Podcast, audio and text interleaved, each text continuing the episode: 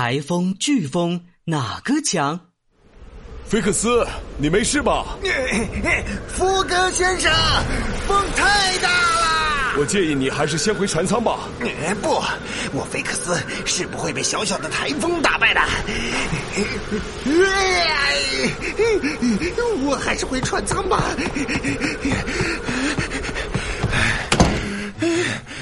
妈呀！我贝克斯居然被台风打败了！要是遇到飓风，那我岂不是完蛋了？菲克斯先生，你好像误会了什么？误会？飓风的名字听起来可比台风霸气多了。我想它也一定比台风厉害的多。就是这里搞错了，菲克斯先生，比较飓风和台风谁厉害是没有意义的，因为它们本质上都是热带气旋。只不过是不同的地方称呼不一样罢了。